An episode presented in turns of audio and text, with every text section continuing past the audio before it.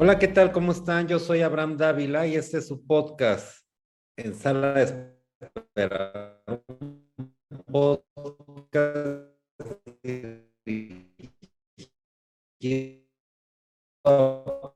profesionales de la salud. El día de hoy hablaremos de un gran llegan a conocimiento de un agente del Ministerio Público en el ámbito penal o en el ámbito civil está completamente ajeno toda la eh, descripción de los temas médicos, de los procedimientos que se realizan, por qué, etcétera. Y entonces lo que hace un juez en todos los casos se asesora de un perito. En este caso, eh, un perito que emite un dictamen de responsabilidades médicas y un error que cometen de manera frecuente los agentes del Ministerio Público, por ejemplo, es que solicitan el dictamen de un médico legista. ¿Y por qué?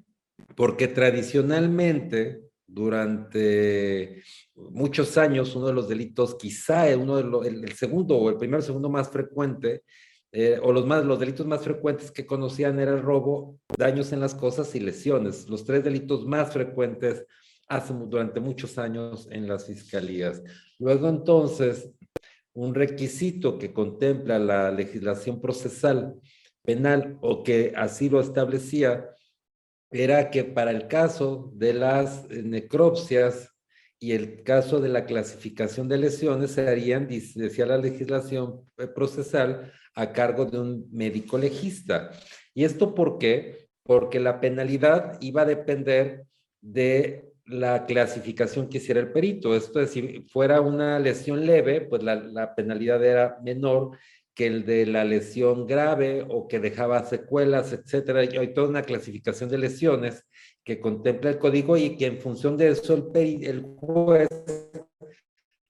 hace eh, la encuadra para establecer la penalidad. Y entonces esto se establece que debe de llevarlo a cabo o se contempla que debe llevarlo a cabo un médico legista.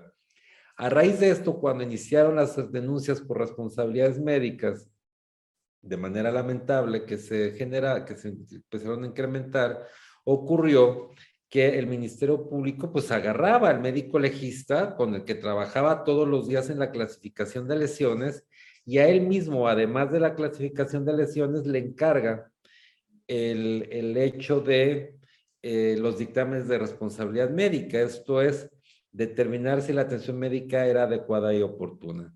Sin embargo, en la propia legislación, la codificación procesal penal establece que cuando se requiera de conocimientos especiales, se, el juez apoyará en un perito. Pero ahí, en el caso de responsabilidades médicas, yo lo separaría de la clasificación de lesiones.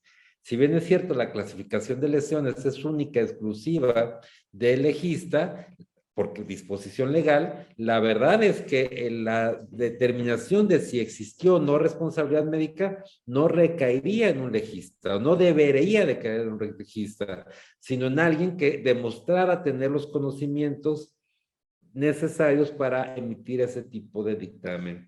De ahí que es un grave error que se comete por parte del investigador y que en este caso debería de llevarse a cabo por un médico eh, de que, que, reitero, demuestre tener las credenciales y los conocimientos necesarios para, eh, de acuerdo al caso correspondiente, emitir este dictamen, dictamen pericial.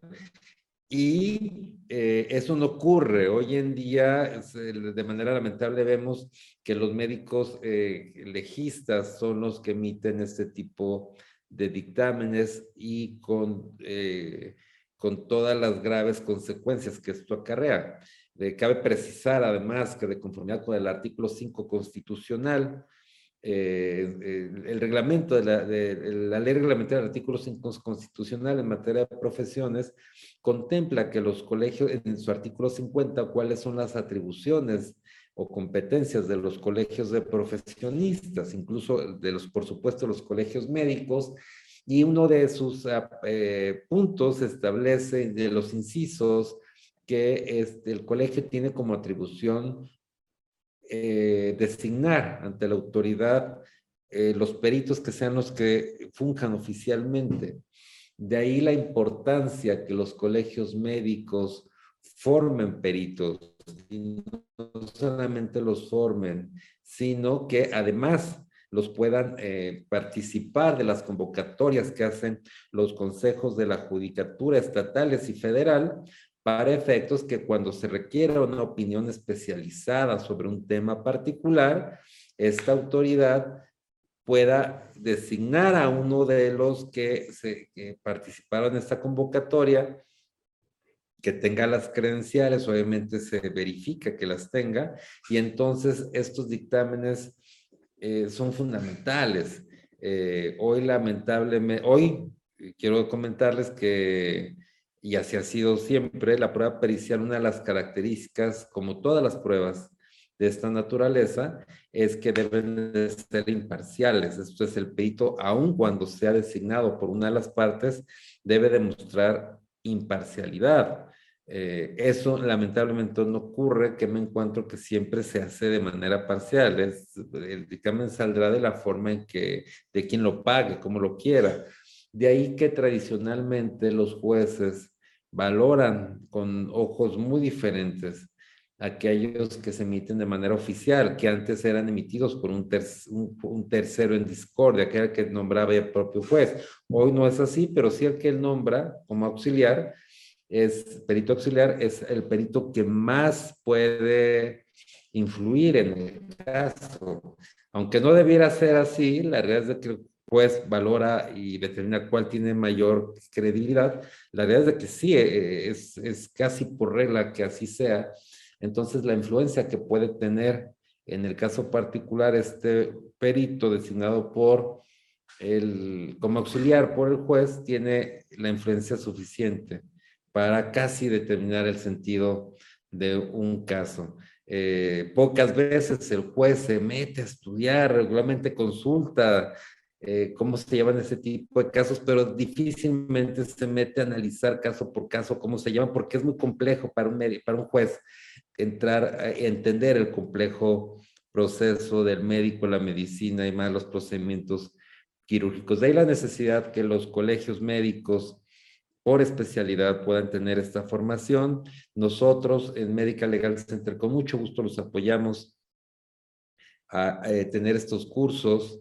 Eh, lo que tienen que hacer es solicitarlo. Lo pueden solicitar a mi correo a davila.salomonwarner.com.mx o atención atención sin acento, atención.mls.gmail.com o enviarnos un mensaje. Eh, están en internet, en nuestros teléfonos, nos puede marcar, solicitar un, curso para su colegio médico eh, y con mucho gusto lo, especial, lo hacemos enfocado especialmente a las necesidades de su especialidad.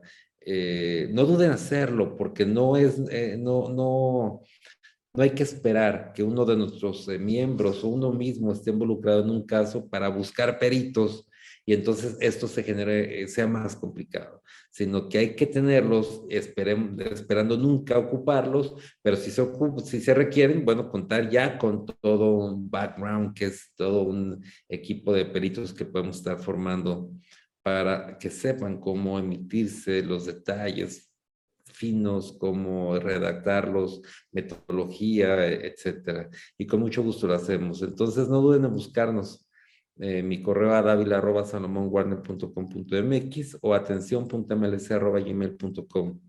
Este es su podcast en sala de espera. Yo soy Abraham Dávila.